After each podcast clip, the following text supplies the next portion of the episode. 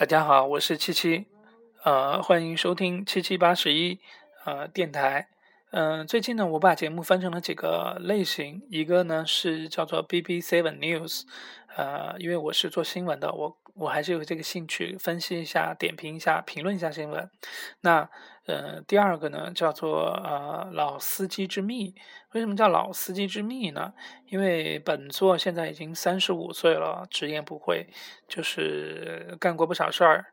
见过不少人，呃，因为我发现我的那个听节目的，我有时候会看我的那个关注或者是评论的人，他们的年龄，哇，你们真的好年轻哦，十七岁到二十二岁，当然也有二十六岁左右什么之类的，反正都很年轻。所以呢，我年纪比你们长一点点，呃，感悟多一点点，再加上我是一个金牛座，我特别爱分析、爱归纳、爱总结，呃，再加上是做电视的，喜欢思考，嗯，所以呢，有一点老司机的感觉。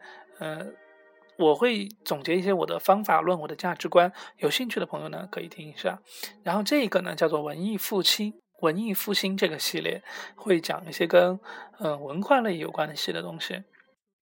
古代的文化叫做什么？呃，那个叫什么六艺，琴棋书画。呃，礼乐射好像是，还有射箭什么的呢。现在文化当然就是是就是小说啊、电影啊、音乐啊，是各式各样的东西了。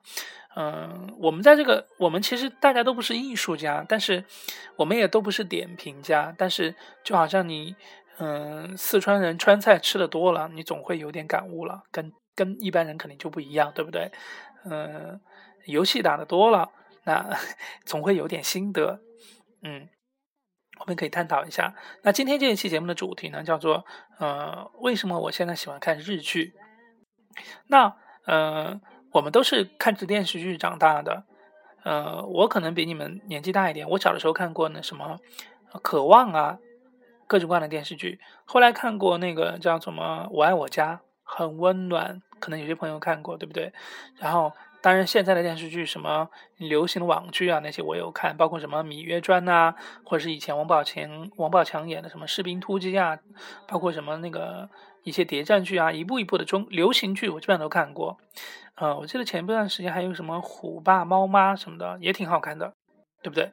嗯嗯，美剧呢，大家看的也很多，我跟大家回忆一下，我那个年代看的最开始看的是叫《Friends》老友记，呃。很温暖，也很温暖。然后呢，后来是呃《Six and City》讲一些感情的。当然后来也有那个越狱，对不对？还有那个现在呢，当然就是《Big Bang》，嗯，《生活大爆炸》，还有那个最近火的《纸牌屋》和那个《Game of Thrones》权力的权力的游戏，是不是？对。然后呢，嗯，日剧呢，日剧可能大家不是太了解。我们那个时候，嗯，小的时候非常火的那个叫什么，嗯，也有很多剧很很好看，比如说，嗯，《东京爱情故事》非常经典。后来的那个博元崇的那个叫什么，演了一系列也很好看。后来的一些什么《My Girl》啊，什么什么。Oh my god，好像是韩剧吧，记混了。反正日剧一部部也也是非常流行的，韩剧后来也越来越火，对不对？那我跟大家讲讲看，就是因为看剧的有这么几种人，第一种就是说哈美的，他就只看美剧，美剧看的特别一步一步接一步。然后有一部分呢是哈日或者哈韩的，或者是还有一种人是什么都看，就是朋友圈里面大家什么谈的多我就看什么，都可以。我其实其我其实是最后一种那种什么都看的那种，也没什么品味。但最近呢，嗯，突然一下就好像那个顿悟呀，要升仙了，我要渡劫了，我要，嗯，对各个方面都有一点新的看法。就是我现在呢，嗯，比较偏爱日剧了，很长时间没看了，现在又开始看，在 B 站上看了很多。为什么呢？我跟大家分分分析一下我个人的为什么。这个叫那个叫什么？呃，大家爱什么都都没什么。我个人为什么爱看日剧？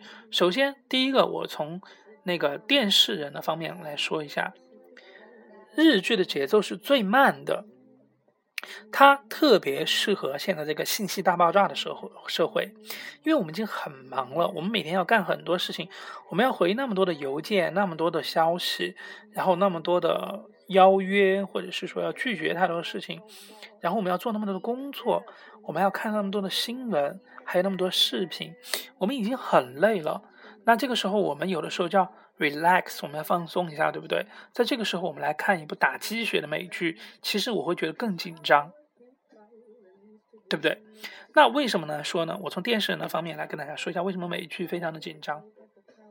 按照咱们中国人的那个视频编辑的方法，我们做新闻的话，一个画面是三秒。不信你去看新闻联播，你去数，嗯，它每一个画面就是一二三换，一二三换，一二三。一个画面基本上就是一个静止三秒不动的画面，里面那个人基本上没怎么动，对不对？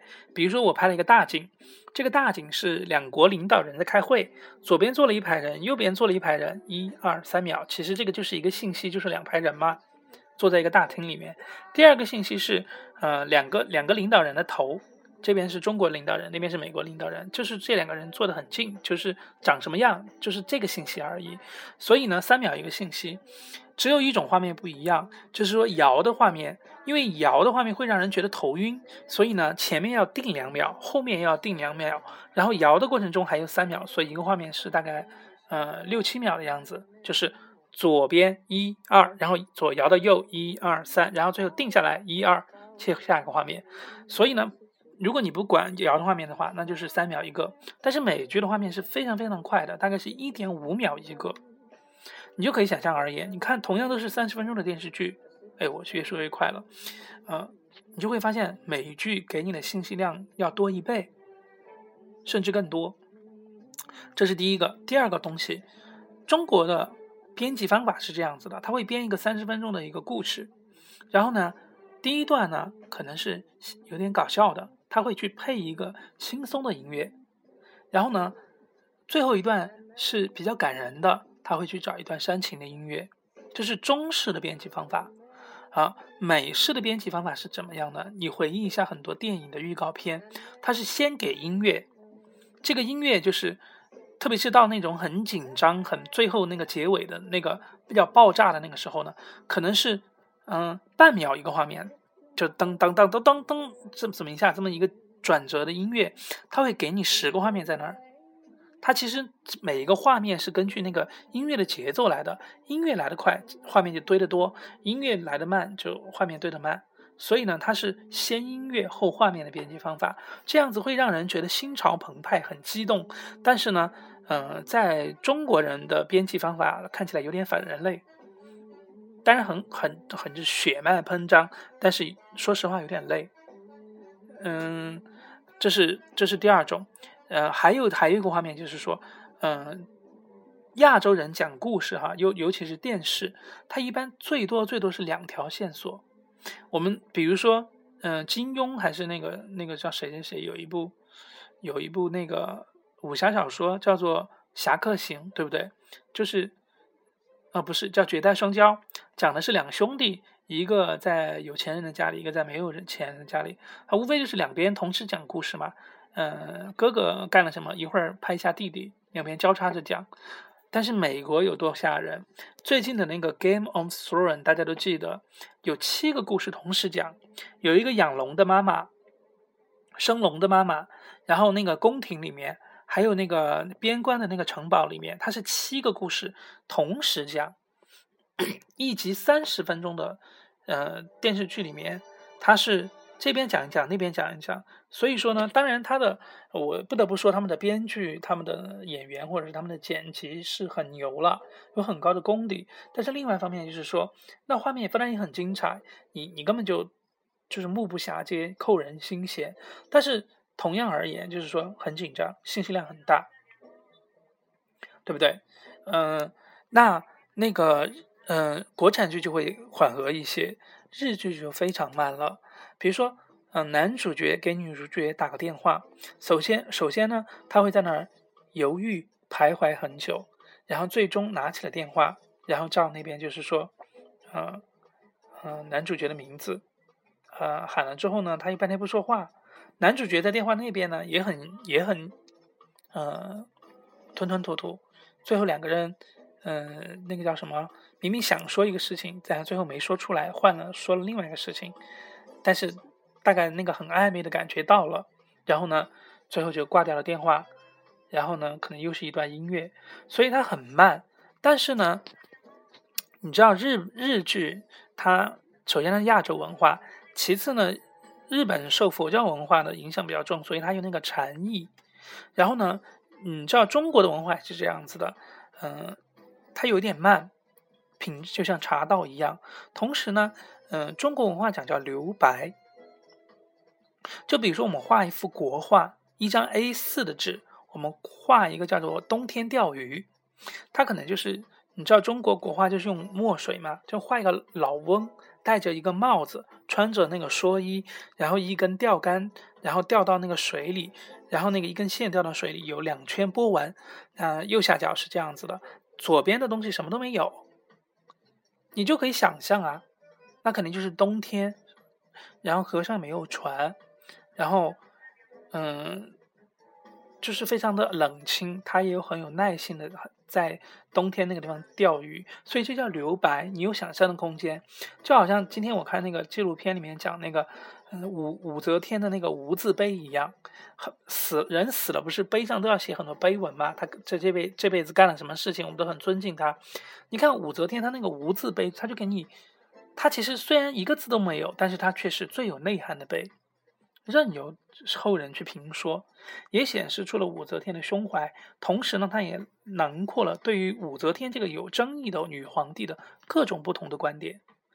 说好的也在那里面，不好的也在那里面，所以这这是嗯，说扯太远了，就是亚洲文化那个留白的那个东西，想象的空间有在，嗯，同时呢，我们也可以看到日本人这种文化，他们是非常精细的文化，嗯，我记得那个他们有一个节目叫什么，嗯，装修的那种名字我忘了，很好看，但是你看他们拍的时候拍的多认真呢，首先故事。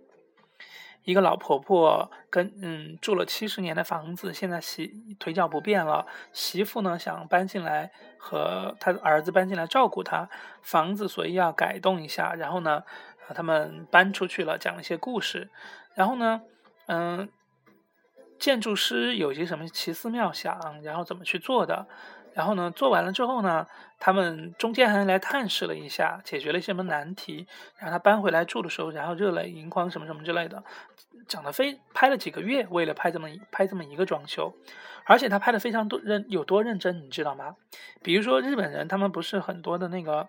那个房子是需要节省空间嘛？他们没有那么大的地方，他很多家具是，比如说要收到墙里面去的，有个桌子可以推到墙里面去，他会在墙里面放一个摄像头，然后你就可以拍到那个那个桌子推进去，推进去桌子是怎么怎么送进来那个画面。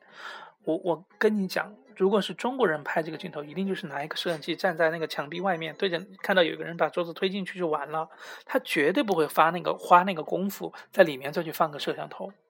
所以日本文化真的是精品文化，我不得不这样讲。大家可能有些人反日，I don't care，但是人家做的好的地方就是做得好。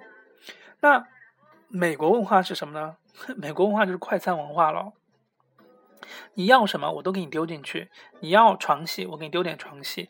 你要那个追那个高速路追车那种追车的那个惊心动魄的画面，我给你丢进去。你要爆炸，我给你丢进去。反正一部电视剧，你要什么都丢进去。你要二十个英雄，我给你丢二十个英雄，就是像现在的那个什么美国队长一样。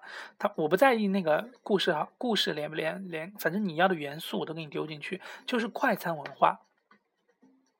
所以呢，嗯。对你，你懂我的意思，是它两个剧是有不一样的地方的，没有谁好，没有谁坏。我我觉得没有那个要评价大家的那个收视习惯的那个意思，我只是就只是说呢，就是说，嗯，你看东西看的多了，对它呃多多少少有一点有一点不同的感受吧。也许就是你看的这些剧的感受跟我是不一样的，呃。我因为我我对他们看的也不是那么多，就好就算是日剧，我看的都不多。我不能像很多人一样那么能够背得出来每个人演过什么作品，然后能够分得清楚了那个日本剧分为什么什么，分为几档，什么晨间剧什么的。我我不是很专业，我只是说在我的那个嗯，在我的文化体系里面，我对它有这么一点点的看法。我现在特别喜欢看日剧。好，最后就说说看我最近在看的一部剧吧。嗯，我觉得非常非常赞。嗯，这部剧的名字叫做《卖房子的女人》，现在拍到第七集，应该没有完结。啊，第一点呢是里面有一个小帅哥，我非常的喜欢，叫做，糟了，他名字叫什么我忘了，反正是长得很嫩气的那个。但是呢，但他性格有有一点讨厌，他他就是那种很喜欢翻白眼那种。然后呢，他那个剧很有意思，就是说，呃，一群人就是房地产中介，他们卖房子的一些故事。然后呢，嗯，就会有不同的客户啊，不同的客户有不同的故事。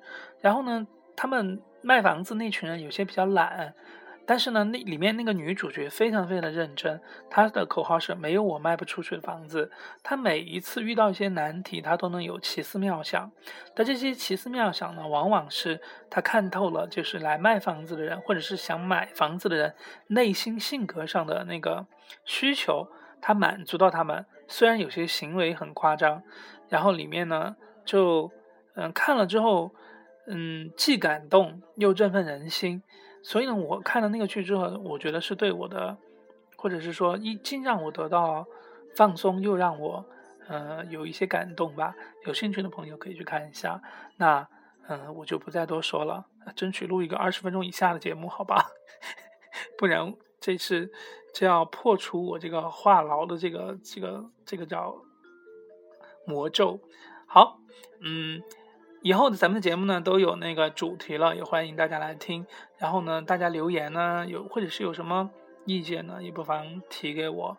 嗯，当然呢，我主要的目的是交朋，就是主要的目的是那个嗯自己的一个日记啊，梳理自己的一些思维，嗯。朋友们呢，有兴趣听呢，当然是再好不过了。嗯，好，拜拜。